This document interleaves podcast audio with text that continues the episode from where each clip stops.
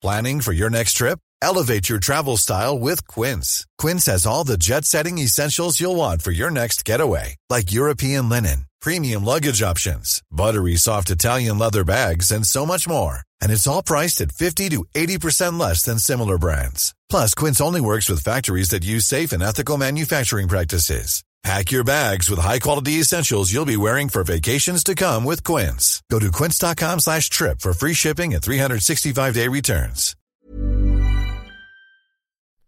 Y pues ahí estábamos, a punto de vivir uno de los retos y experiencias más enriquecedoras de nuestra vida, pero quizá también de las más difíciles. Las piernas me temblaban, las manos me sudaban, estaba tomando una cantidad impresionante de café, los nervios estaban al máximo Estábamos a punto de entrevistar al que sería el próximo presidente de nuestro país. Y aquí les dejo la historia. Alto Parlante es un podcast creado con la idea de que juntos somos capaces de hacer un México mejor. Pero para eso tenemos que entender qué está pasando, porque la información es poder, pero la información, si la entendemos, nos lleva al siguiente nivel. Así que espero que lo disfrutes, pero sobre todo que te sirva para darte cuenta del verdadero poder que tienes en las manos. Amigos, pues justamente hace un año que nos tocó estar entrevistando a Andrés Manuel López Obrador. Bueno, sucedió el, del sábado hace un año, pero pues el sábado no hubo episodio y les quería platicar la historia aprovechando la fecha, eh, porque pues no, no se va a volver a repetir que se cumple un año de eso, para platicarles cómo sucedió, eh, cuáles fueron los pasos a seguir, cómo vivimos ese día y qué pasó después. Háganse cuenta que eh, se había organizado el foro Actúa para los candidatos a la presidencia. Fue el único foro estudiantil en el que se presentaron los cinco candidatos. Ricardo Anaya, Margarita Zavala, que todavía no estaba dada de baja en la contienda, José Antonio Mid, el Bronco, con él pasó algo muy particular que les podré platicar, y Andrés Manuel López Obrador. Empezamos el primer día con Ricardo Anaya y con el Bronco, y el segundo día fue Margarita Zavala, Andrés Manuel y José Antonio Mid. Ah, ese fue el orden. Eh, nos prepararon, como no tienen una idea, a los entrevistadores, éramos tres, Marla querida, Abner querido, por si escuchan esto, les amo.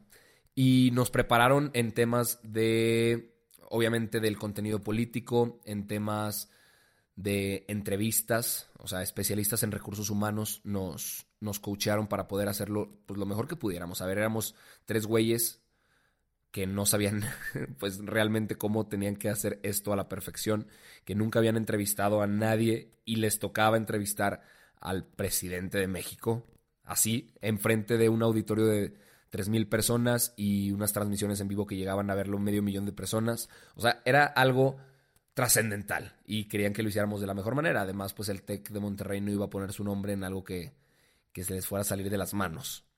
Nos confiaron eh, esa gran responsabilidad. Y, y, si bien hubo gente que no terminó muy contenta con, con, cómo se hizo, porque pues en la política es bien difícil darle gustos a todos, que si hubieras preguntado algo, que si dejaste de decir otra cosa, que si tu tendencia partidista, que si tus preguntas estúpidas, este tipo de comentarios recibí. Pero eh, llegó el día del foro y se imaginarán la seguridad que había en todo el recinto. O sea, policía, obviamente con Margarita llegó el, el, estado, estado, Mayor Presidencial, porque pues eh, eh, dentro de la pensión de los expresidentes pues tienen esa protección del Estado Mayor. Em, fueron sus comitivas por adelantado para checar el lugar, sus encargados de campaña hablaron con nosotros, nos los presentaron antes y me, me gustaría ponerle especial atención a lo que sucedió en dos entrevistas. La primera fue con Jaime Rodríguez Calderón el Bronco, porque de esa entrevista se desataron inclusive memes sobre mi persona. Uno decía que el Bronco mejor dejara de mochar manos y me mochara los pies a mí, porque yo llevaba calcetines rosas fosforescentes. Hubo un hashtag que era Lord Calcetas que salió ahí en Twitter. Hubo otro meme que era el de los Simpson que dice, déjalo ya, ya déjalo, está muerto. Pues yo era el muerto y el Bronco me estaba dando en la madre. Eh, pero pues todo fue por, por algunas preguntas que fueron sacadas de contexto y que la gente en realidad no le importó el actuar del candidato y más bien lo que yo hiciera o dejara de decir. Y, por ejemplo, en una parte le pregunté que, que era anticonstitucional el hecho de mochar manos. eh, que va en contra de los principios de, de prohibición de tortura, en contra de tratados internacionales, y me contestó cínicamente que a él pues no le, o sea, no le parece tampoco que los corruptos hagan ese tipo de cosas, pero eh, y también es en contra de la ley. Le dije, güey, eh, es un delito lo que ellos hacen. ¿Cómo comparas lo que tú planeas hacer en campaña con un delito que sucede hoy en México y que tanto nos duele? Y la gente se lo celebró a él y se rieron de mí. En otra parte me dijo que seguramente mi papá era del PRI y pues nada más alejado de la, de la realidad. toda mi familia es apartidista, neutral y yo soy igual. Eh, luego me dijo que, que solo opinaba yo eso y el y, eh, que solo, solo teníamos esa opinión el norte y yo. El norte es un periódico que le ha tirado mucho al Bronco. Entonces se colgó de eso, pero pues la gente se aprovechó que yo estaba en el ojo ahí bajo la lupa y, y me tiraron más a mí que a los candidatos, ¿no? Eh, inclusive con, con, comentarios bastante hirientes, pero ese no es el tema de hoy. El tema de hoy es platicar la experiencia de la entrevista con Andrés Manuel, porque pues obviamente fue una entrevista bastante lenta, fue una, una entrevista como las que solía tener Andrés Manuel en esa campaña en la contienda para la presidencia.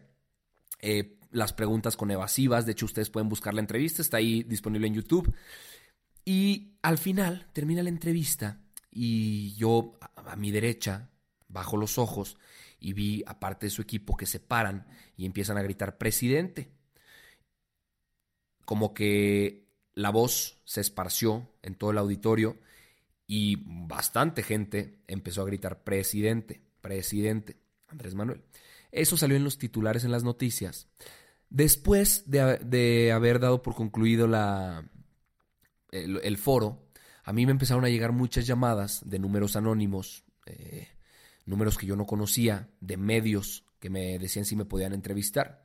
Yo cometí el error de acceder a una de esas entrevistas. Acto siguiente, sale un titular también en otro periódico diciendo Arturo Aramburu, presidente de la FETEC, que yo ni siquiera era presidente de nada, de eso se lo sacaron del culo esos güeyes, asegura que fueron puros acarreados los que gritaron presidente Andrés Manuel. Entonces, la gente del TEC de Monterrey empezó un movimiento en Twitter donde subían su credencial con su matrícula y su foto y decían, yo soy estudiante del TEC, no soy ningún acarreado y yo le grité a Andrés Manuel presidente y yo le aplaudí a Andrés Manuel. No sean opresores de mi voz, Arturo Arambrun opresor, no sé, cosas de ese estilo.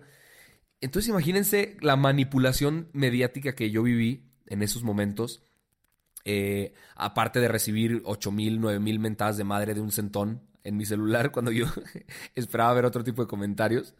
Eh, definitivamente fue una experiencia que, que viviría mil veces, a pesar de lo bueno o lo malo que se hizo. Y que si me dieran la oportunidad de volver a hacerlo, pues, definitivamente diría que sí. O sea, a ver, vaya, sí recibí cosas que me hirieron y, y pasé momentos tristes, pero, pero creo que sería estúpido de mi parte estar arrepentido de haber vivido ese ejercicio. Eh, yo me topé a Andrés Manuel después en un, en un aeropuerto y le dije, le dije que, que yo había sido el que lo había entrevistado y que ahorita tenía este programa que justamente, amigos míos, ustedes están escuchando y que siempre me daba mucho de qué hablar. Y pues ya medio se rió. Tuve la oportunidad de, hablar también con Tatiana Cloutier. Aquí está la entrevista en, en, Spotify y en Apple Podcast por si la quieren checar y ella era su, coordinadora de campaña, entonces ya nos habíamos conocido en aquel entonces. Eh, sentí mucha gratificación en, en pues, en, el que se me haya permitido ser parte de un ejercicio ciudadano, 100%, 100 independiente, que le acercaba la política a los jóvenes en un momento tan importante como lo era la, pues, la temporada electoral el proceso electoral en el que millones, millones de jóvenes iban a votar y que estuvieran informados, pues era el primer paso, ¿no? Entonces, amigos míos, yo nunca pensé que me iba a sentar al lado del presidente de México que le iba a preguntar lo que se me diera la gana. Y aún así sucedió. Entonces, qué bonita es la vida. Y ya, ya, me quiero desviar aquí, pero de verdad estoy muy agradecido viéndolo un año después y todo lo que ha sucedido en este año. Definitivamente creo que no fue casualidad el hecho de que eso sucediera. Y, y pues espero que cosas tan increíbles como esas se sigan dando. Estoy seguro que así será, siempre y cuando las busque. Y pues nada, les quería platicar esto por ser el aniversario de ese día, que fue un día trascendental en mi vida que seguramente le, le, contaré a mis nietos. Y quizá no fue muy informativo este episodio ni de tanta relevancia para ustedes, pero pues desde el fondo de, de mi corazón quería platicárselos porque siento muy bonito en recordarlo, siento muy bonito en lo que ha pasado en este año, en este camino tan increíble con tanta gente que, que me ha apoyado, que me escucha y que pues que, tengo su apoyo incondicional. Bueno, no incondicional, ¿va? Si la cago, espero que no me apoyen con algo que haga mal. Pero de verdad estoy sumamente agradecido con, con lo que la vida me ha dado y espero poder regresarle un poquito de eso. Even when we're on a budget, we still deserve nice things. Quince is a place to scoop up stunning high-end goods for 50 to 80% less than similar brands. They have buttery soft cashmere sweaters starting at $50, luxurious Italian leather bags, and so much more. Plus, Quince only works with factories that use safe, ethical, and responsible manufacturing. Get the high-end goods you'll love without the high price tag with Quince. Go to quince.com/style for free shipping and 365-day returns.